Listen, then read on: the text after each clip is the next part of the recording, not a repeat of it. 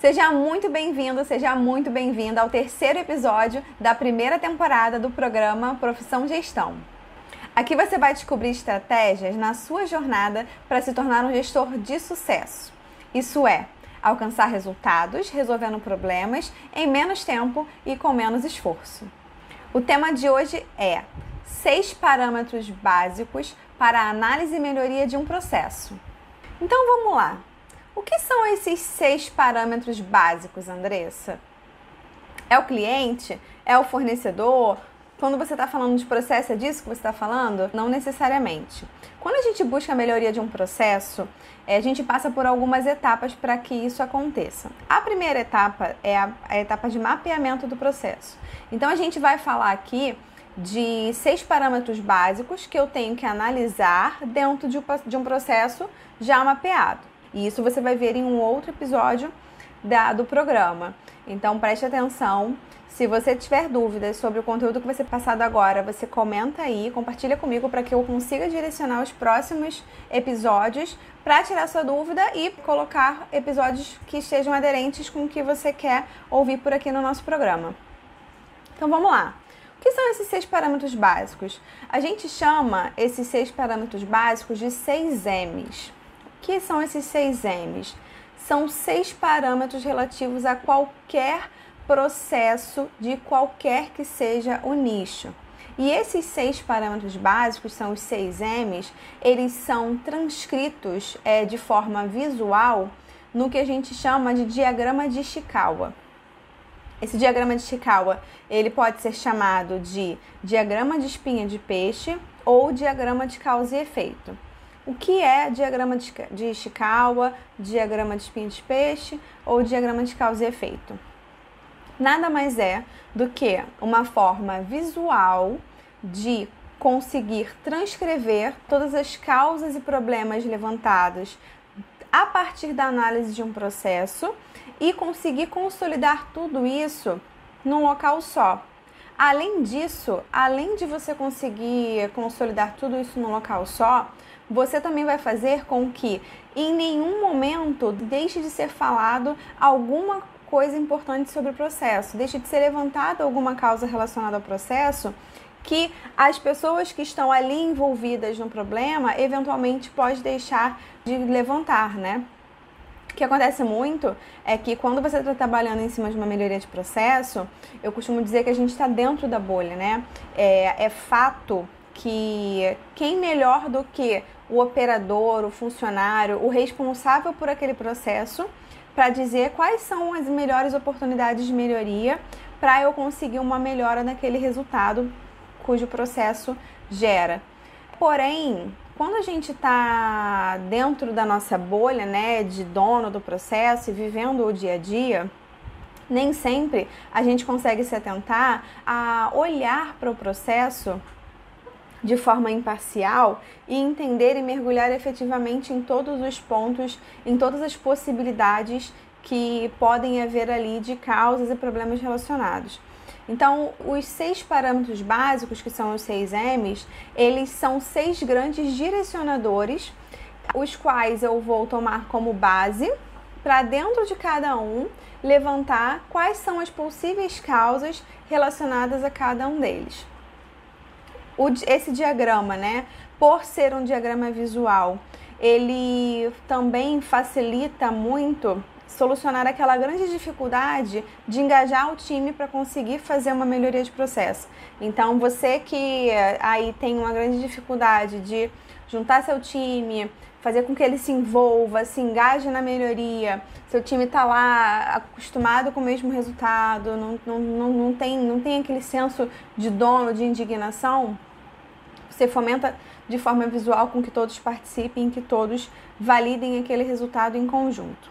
Tá? Então, esses, esses são as, as grandes, os, os pontos chaves desses seis parâmetros básicos. Além disso, você vai garantir que realmente, efetivamente, você está fazendo uma análise de forma robusta. Então, quais são esses seis parâmetros básicos?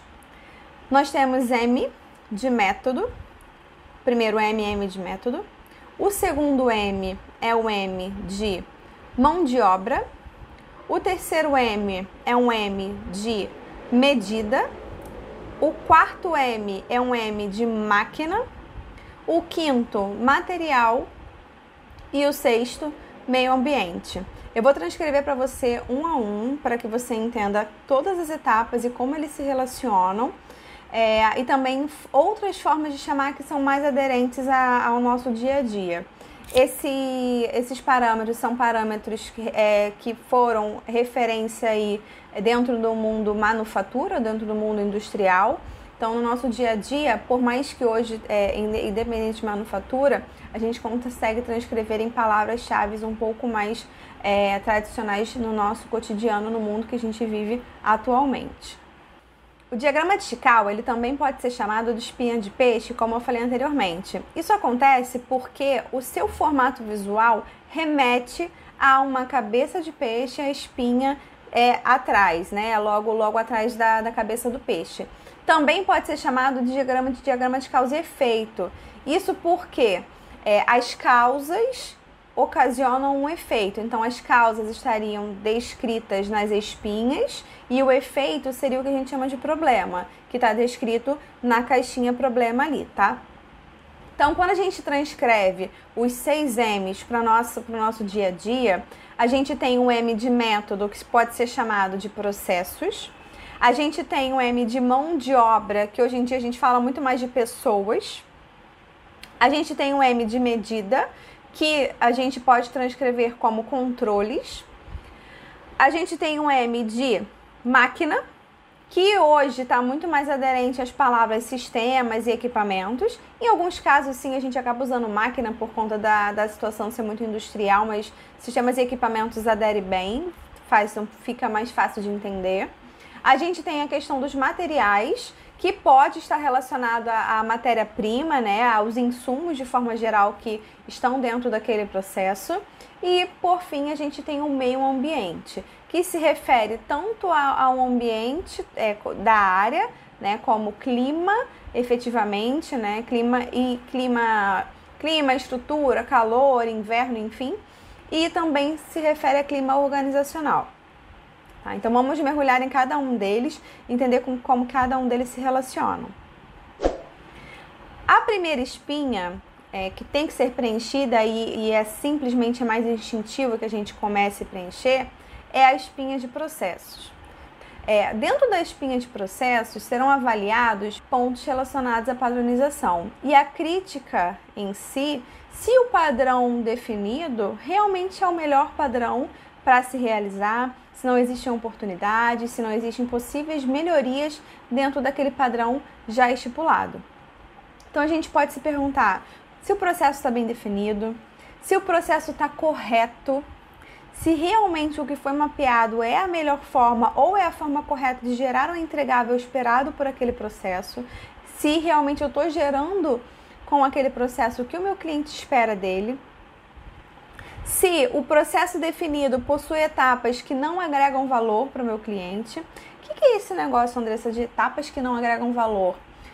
Etapas que não agregam valor são etapas que o cliente não está disposto a pagar. Mas como assim o cliente não está disposto a pagar? Vou dar um exemplo muito simples do nosso dia a dia, quem faz compra aí na internet.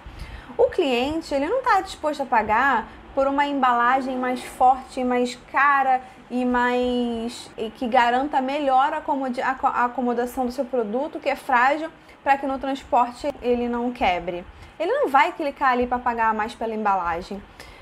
É responsabilidade do dono do processo garantir que o processo seja suficiente para que o produto chegue no prazo combinado, com a qualidade combinada e sem nenhuma avaria na casa do cliente. Então ele não está disposto a pagar mais por conta de uma embalagem diferente. No caso de uma embalagem de presente, por exemplo, pode ser que isso agregue valor ao cliente. Pode ser que no caso de uma embalagem colorida que pode ser utilizada para alguma outra funcionalidade no dia a dia do cliente, um porta-retrato, por exemplo, pode ser que isso agregue valor ao cliente. Mas tem outros casos que não. Então, todas as etapas do, do processo têm que ser avaliadas de forma que eu entenda o que agrega e o que não agrega. É claro que existem etapas que vão se manter no processo porque não tem como tirar. São etapas necessárias. Porém, se eu conseguir reduzir ao mínimo, ao mínimo possível o tempo que eu demoro em cada uma delas, principalmente nas que são necessárias, mas que não agregam valor ao cliente, você vai ter um grande ganho. Esses são os pontos que eu preciso passar dentro da espinha de processos. Outro ponto, o padrão existe? Sim, não, se existe, ele está atualizado, ele realmente está descrevendo o como, tal como o processo está sendo realizado hoje.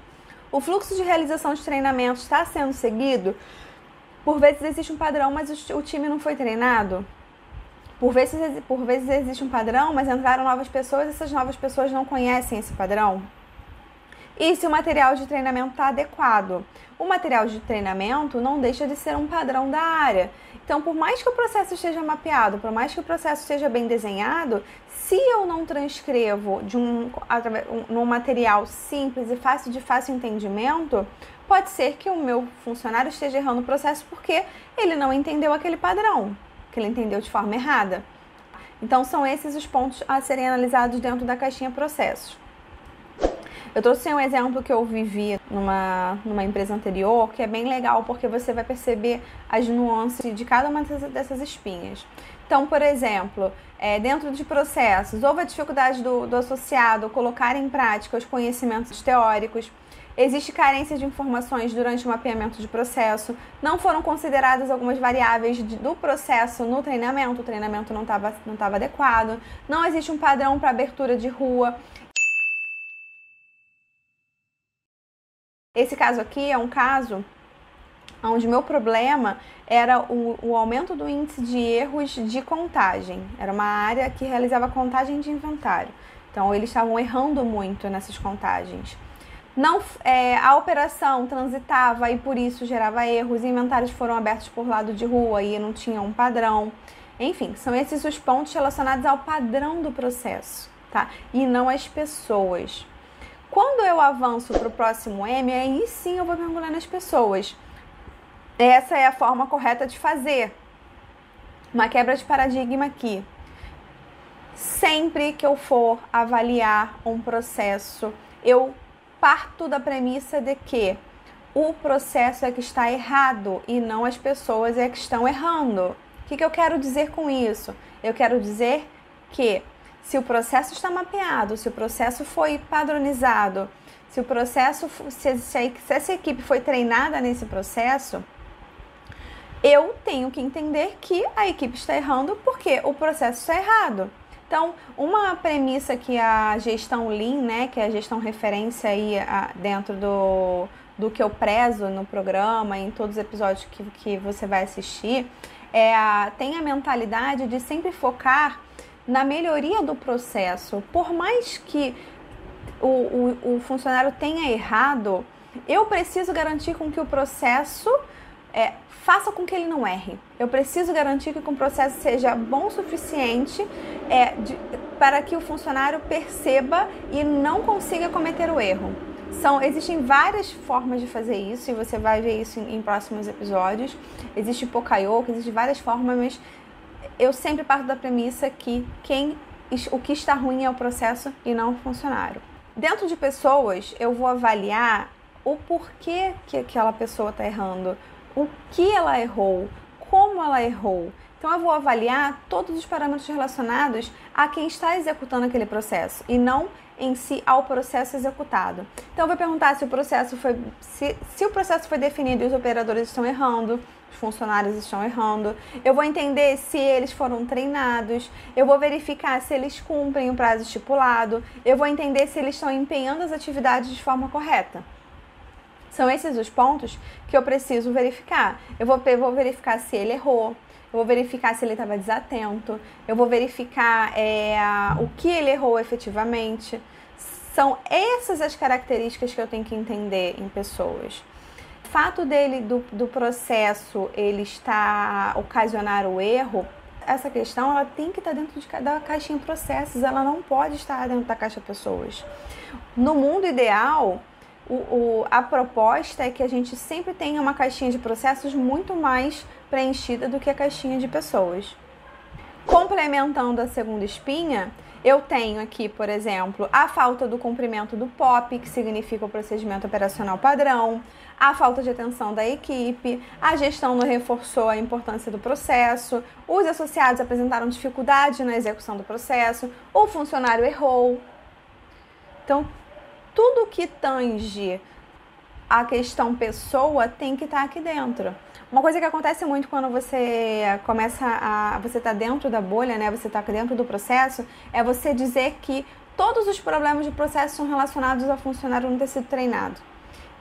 Por que, que isso acontece? Porque você entende de dentro da bolha, você entende que se você tem um padrão, se eles foram treinados, se eles fazem isso no dia a dia, se o processo tem etapas sistematizadas que constam num sistema, bipadas, por exemplo, pode ser que ela entenda, que você entenda que se tudo acontece normal assim, se tudo acontece sempre do mesmo jeito, a culpa é sempre do funcionário. Nem sempre pode haver etapas do processo que você que não estão ali bipadas, não estão é, garantidas no sistema, que sejam cruciais para que aconteça o erro ou não. Então é imprescindível que você mergulhe ao máximo no processo antes de pensar nos erros relacionados por falhas operacionais, por falhas das pessoas. Quais são os controles realizados nesse processo? Esse processo é medido? Esse processo é controlado? Esse processo é gerenciado? Existe uma gestão à vista? Existe um controle de produtividade? Qual, com qual frequência de medição? Será que a meta está clara? Será que a meta está aderente à realidade do processo? Será que a carga horária está coerente com o que, com que aquele processo está vivendo? Então, tudo que diz respeito às métricas, às medidas, aos controles, tem que ser avaliado nessa caixinha. De novo, normalmente a gente acaba só mergulhando no que tange processos e pessoas e acaba esquecendo todos os demais espinhos. Então, através dessa avaliação, você vai garantir que todos os parâmetros básicos serão avaliados. Esse é o terceiro parâmetro. Então, quando você avança aqui para o meu exemplo, você vê que dentro de controles o quadro estava desatualizado, que é o quadro de gestão à vista, houve desgaste da equipe na contagem né, ao longo do processo, a equipe estava sobrecarregada, estava cansada. E aí eu avanço para quarta referência. Qual é a quarta referência? São as máquinas, os sistemas, os equipamentos utilizados. Se você fosse se relacionar ao M, é ao M de máquina. Dentro do M de máquina, quando a gente pensa numa realidade operacional, a gente sempre vai pensar realmente no maquinário, nos equipamentos, equipamentos de movimentação e tudo mais. Quando a gente traz para uma realidade mais office, que a gente fala, que é a parte mais corporativa, escritório, a gente pensa praticamente nos sistemas e nos computadores utilizados. Então, as perguntas-chave são: os equipamentos estão funcionando corretamente? Os equipamentos passaram por manutenção? Existe quantidade suficiente de equipamentos? Esse equipamento é adequado? Os sistemas estão operando da forma correta? Existe alguma trava no sistema? Então, tudo que é relacionado ao bom desenvolvimento da máquina ou do sistema tem que ser avaliado nesse contexto. Esses também são pontos que a gente acaba deixando de passar e são pontos cruciais Hoje em dia, pelo menos 60% das nossas atividades, em grande parte dos processos existentes nos negócios, né, nas empresas, tem automatização, tem sistemas relacionados. Isso já é premissa básica para que a gente tenha uma empresa de bom desenvolvimento. Então a gente precisa se atentar demais a esse tópico aqui. Por vezes você escolheu o sistema errado, por isso por vezes você está com o sistema defasado e ele não não não está cabendo para o seu processo. E aí você está analisando lá pontos relacionados a pessoas, a processos e não necessariamente pode ser que esteja aí o problema. Então é imprescindível que você mergulhe nessa caixinha e identifique casos como o coletor não aponta o erro, não é o funcionário que errou, é o coletor que não apontou o erro, a, máquina utilizada para bipar o produto. O coletor retorna a contagem na tela 10 após 99 peças, então ele tem uma capacidade máxima que não é suficiente para a quantidade de itens que eu estou contando. Então, o coletor está gerando erro. Se eu não avaliasse essa caixa de sistemas, eu apontaria todos os problemas para as pessoas. O funcionário que errou, o processo está ok, está padronizado, o funcionário que errou. E não levantaria itens relacionados à falha que está sendo ocasionada por conta da máquina, por conta do equipamento que está sendo utilizado. Então, em hipótese alguma, você pode deixar de mergulhar e muito nessa caixinha aqui. Em alguns casos, até mais do que em processos e pessoas, principalmente dependendo da maturidade que o seu processo, o processo que você está tá sendo avaliado, ele tem, ele possui. Depois a gente precisa avaliar insumos. Quando você pensa no mundo operacional, insumo está muito relacionado a material utilizado. E aí você se pergunta se o material, né, se a matéria-prima utilizada é adequada. Você se pergunta se é, essa matéria-prima ela garante a idoneidade do produto. Você pergunta se está seguindo uma especificação técnica, se está de acordo com, as, com, a, de acordo com as regras, é, de acordo com tudo que é, é referente à lei. Porém, quando você entra num mundo mais corporativo, um mundo mais office, a maior, o maior insumo do Lean Office, que é o mundo administrativo, é a informação. Então, dentro dessa caixa aqui, mesmo no mundo operacional, dentro da, da, da, questão de insumos de um processo, você precisa mergulhar no fluxo de informações. Você precisa verificar se existe comunicação entre as etapas do processo, se existe gargalo de comunicação, se existe espera, se existe retrabalho na comunicação, se existe falha dentro dessa comunicação. Um dos problemas crônicos existentes na, na, no mundo atual é a falta de comunicação entre áreas, entre processos e até mesmo entre o processo e o cliente. Quando você vive uma realidade de, interna de áreas, principalmente áreas de suporte, o seu cliente é um cliente interno, é um cliente de dentro, que está dentro da companhia. Não necessariamente seu cliente, o seu cliente, eu estou falando lá do cliente final. Então você precisa se certificar de todas as formas que você está atendendo o seu cliente como ele gostaria. A comunicação tem que estar muito clara, a comunicação tem que ser muito assertiva. Eu tenho que garantir que a leitura daquela informação está tá, tá, tá garantindo onde eu quero chegar. Eu tenho que garantir que a forma como a informação está chegando, ela garante com que não haja erro naquelas etapas. Então existem muitos pontos que também são relacionados a processo, mas remetem ao insumo que está sendo trabalhado naquele processo, seja ele um insumo de matéria-prima, seja ele um insumo de informação. Então, nesse caso aqui, quando eu falo de insumos, eu falo da etiqueta que reflete a luz, eu falo do coletor que não lê a etiqueta. São pontos relacionados a itens físicos. E aí, por fim, o último M, ele se refere ao clima, a meio ambiente. Uma das grandes falhas aqui dentro dessa caixinha, e se eu pudesse sugerir um, um, desafio, eu sugeriria analisar, antes de qualquer coisa, analisar o meio ambiente, é você levantar não somente a estrutura com que o seu funcionário é, utiliza para realizar o trabalho, a área, o ambiente, a luz, a iluminação, se está calor, se não está calor, mas principalmente o clima organizacional. Uma sementinha desanimada pode fazer com que todas as outras também fiquem desanimadas. Uma semente engajada pode fazer com que todas as outras também estejam engajadas. Então a liderança aqui, que é, né, o, o tem que ser um agente de melhoria, ela tem que cuidar muito bem do seu time. É aqui, é cuidando do seu time que você vai engajá-lo. Não tem receita mágica. Você precisa entender diariamente se o seu time está bem, se ele está engajado, se ele precisa de ajuda para alcançar o resultado dele, se ele está com dificuldade de, de levantar oportunidades de melhoria se ele está passando por problemas pessoais, entender se ele tem, é, é, refletir se ele está tendo um bom relacionamento com você, refletir se ele tem um bom relacionamento com os colegas de trabalho. Então, tudo o que tange também clima organizacional tem que ser avaliado aqui. Eu não posso ser um líder que pensa só em resultado, resultado, resultado, resultado, processo, processo, processo, processo. O processo ele gera resultado através de pessoas. Um gestor ele é gestor porque ele consegue resultados através de pessoas. Isso é fazer gestão. Então, se você quer fazer gestão e se você quer gerar resultado, cuide muito bem do clima, cuide muito bem do ambiente de trabalho e garanta com que o seu time esteja engajado e 100% alinhado com as suas expectativas e com as suas premissas e valores. É isso que tem que ser avaliado nessa caixinha. Eu pergunto se a área, tá, a área comporta todos os funcionários, eu pergunto se a área está trabalhando sob pressão, se existe um incentivo na realização das atividades, se existe alguma causa relacionada a problemas é, mentais, né, a, a, problemas emocionais, existe, se existe algum problema entre membros do time, se existe algum problema pessoal com você líder, você precisa saber identificar isso.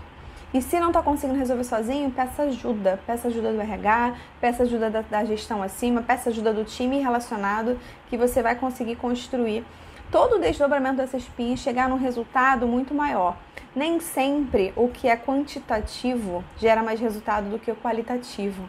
O que é, o quantita o que é quantitativo está na nossa mão normalmente, está no nosso domínio. E com certeza é mais fácil de analisar, é mais fácil de mergulhar. Só que o que é qualitativo, por vezes, gera uma proporção e um tamanho de problema que atropela qualquer análise quantitativa. Então, pessoas não são números. Pessoas geram resultado sim, porém pessoas têm que ser cuidadas da forma correta. Você precisa cuidar do seu time em todos os sentidos. Quando eu entro, por exemplo, em meio ambiente, eu tenho aqui o que, que tá tenso por conta de demissões, eu tenho a iluminação muito forte, eu tenho dificuldade para enxergar a etiqueta. E aí, esses são os pontos que eu posso levantar em meio ambiente. E aí, para a gente conseguir fazer um overview de tudo que, que eu consigo construir através da aplicação e avaliação dos seis parâmetros básicos, eu preciso lembrar de relacioná-los também. Primeiro, relembrando, quais são os seis parâmetros básicos? Primeiro M é o M de método, que eu falo de processos. O segundo M é o M de mão de obra, que, que remete a pessoas. O terceiro M é o M de medida, que remete a controles. O quarto M é o M de máquina, que remete a sistemas e equipamentos. O quinto M é o M de material ou matéria-prima, que remete aos insumos do processo. E o último M, o sexto M, é o M de meio ambiente, que remete ao clima organizacional, ao ambiente em si da área. Como que eu faço para relacionar isso tudo? Existe é, a, o grande desafio depois que você consegue levantar tudo isso é perceber que as causas elas não estão soltas, as causas elas se relacionam. Então, você pode até partir da premissa né, de análise ou do início de análise de que, bom, se aumentou o índice de erro, foi porque o funcionário errou. Tudo bem, o funcionário errou. Mas por que, que o funcionário errou? Bom, um dos motivos que eu consegui levantar através do meu Ishikawa foi que o funcionário estava desatento. Bom, mas por que, que o funcionário estava desatento? O funcionário estava desatento porque estava tendo muita movimentação de pessoas na rua que estava sendo, sendo inventariada, inventariada. Mas por que estava tendo muita movimentação? Porque os inventários foram abertos por lado de rua. O que, que significa isso? Significa que eu não fechei a rua inteira, eu deixei a rua livre para as pessoas passarem e fiquei contando só de um lado da rua. Mas por que, que aconteceu isso? Porque não existia um padrão. Não existia o padrão que dizia que, que era o correto a fazer era a fechar a rua inteira para realizar a contagem, para poder evitar esse tipo de erro. Então você percebe que eu partir de um, eu parti de um problema relacionado a pessoas, a mão de obra. Eu percebi que existia uma relação do erro em relação ao, ao ambiente em si, o estar desatento não necessariamente era algo relacionado ao clima organizacional, era algo que estava relacionado à forma como o processo foi realizado, a forma como o processo é, estava é, mapeado. Quiçá não estava mapeado, porque se não tinha um padrão, eu não tinha desenhado isso como, como premissa, né, como forma correta de realizar o processo. Então, qual é a ação aqui? A ação é rever o processo, atualizar o padrão, treinar o time e fazer com que esse erro não aconteça mais. E 90% dos casos, se você conseguir construir um plano de ação que seja embasado em revisão dos padrões e treinamento do time, certamente você vai garantir com que o seu problema não, não aconteça mais. todos os esforços de gestão têm que ser direcionados para a construção de padrões. São eles é que vão garantir com que seu resultado se torne um resultado perene. São eles que vão garantir com que qualquer mudança ou qualquer promoção sua faça com que o processo não dependa de você, não dependa das pessoas. O padrão, ele garante a gestão do conhecimento das áreas, assim como garante que o processo ser realizado será realizado sempre da mesma forma. Eu consigo garantir que aquele número que está sendo gerado no processo é um número fiel, é um número confiável. É um número que eu consigo falar que realmente é aquele o resultado do meu processo, porque existe um padrão e ele é seguido, ele é controlado. Então, se você consegue utilizar do Ishikawa para analisar todos os parâmetros necessários do processo, existe um grande ganho aqui dentro dessa construção e é uma forma de fazer que vai fazer muito sentido para você. Nós estamos muito habituados a realizar brainstorming junto com o time e levantar aleatoriamente as ideias e as causas relacionadas ao problema que está acontecendo no processo. Esse brainstorming ele pode ser 10 vezes melhor quando você casa o brainstorming com o diagrama de Chikawa. Por quê? Porque você vai garantir que o brainstorming será direcionado. Você vai garantir que serão levantados nesse brainstorming, que é uma chuva de ideias, é um compartilhamento de ideias, você vai garantir que o time vai levantar tudo relacionado a processos, tudo relacionado a controles, tudo relacionado aos insumos, à comunicação, ao meio ambiente, aos sistemas e às pessoas. E isso faz com que você tire as pessoas da zona de conforto. Isso faz com que você traga tudo que foi levantado de forma visual. É muito mais fácil relacionar é, as causas, né, entender como que elas estão interligadas quando você traz para uma gestão visual. Então, os seis parâmetros básicos avaliados através da forma visual, que é o diagrama de espinha de peixe ou o diagrama de Chikawa, potencializa o seu resultado e potencializa a sua investigação de causas. O que vai acontecer é que você vai construir um plano de ação muito mais robusto, porque você identificou realmente qual era a causa do problema, você identificou a causa raiz do problema e conseguiu relacioná-las e conseguiu mergulhar em, em parâmetros que, se você olhasse o processo de fora, você não necessariamente conseguiria melhorar e avaliar com tanta robustez, com tanto detalhe. Então, esses são os grandes benefícios de você utilizar o diagrama de Chikawa. É uma ferramenta muito utilizada para engajamento do time. Então você fomenta a participação do time, por mais que seja um desafio grande parar o time uma meia hora, que se há uma hora para poder construir uma ferramenta dessa, é sim uma quebra de paradigma. Você pode ter certeza que você vai gerar um resultado quantitativo e qualitativo para o seu time sem igual. Tanto você vai conseguir é, alcançar, construir um plano de ação com o seu time que realmente vai fazer com que seu resultado seja alcançado, né? A sua meta seja alcançada, e é disso que eu tô falando quando eu penso quantitativo. Mas um ganho muito maior é você ouvir o seu time, é você fazê-los trabalhar em conjunto, é você tornar visual o trabalho do seu time. Então, fomente a comunicação, fomente o engajamento do seu time. Certamente você vai gerar um resultado totalmente diferente e você vai se tornar referência em gestão. É isso que você espera. Resultado, resolver problema em menos tempo, com menos esforço. Por que, que é menos esforço? Porque você vai resolver uma vez só você vai resolvendo uma demanda de energia só. Você não vai ficar patinando, patinando e vendo o mesmo problema acontecer porque você não avaliou, você não percebeu que era o sistema, porque você não percebeu que era o insumo que não estava sendo que estava ruim, porque você percebeu que era o clima organizacional do time que não estava legal, o time que não estava se dando bem. Não, você vai avaliar todos os parâmetros. Você vai se esforçar uma vez só. Você vai garantir que a sua demanda de energia vai ser focada e canalizada para resolver aquele problema e aquele problema não vai acontecer mais. Bom, chegamos ao final do terceiro episódio da primeira temporada do programa Profissão Gestão. Hoje você descobriu algumas estratégias para utilizar na sua jornada e se tornar um gestor de sucesso. Isso é, alcançar seus resultados resolvendo problemas com menos esforço e em menos tempo.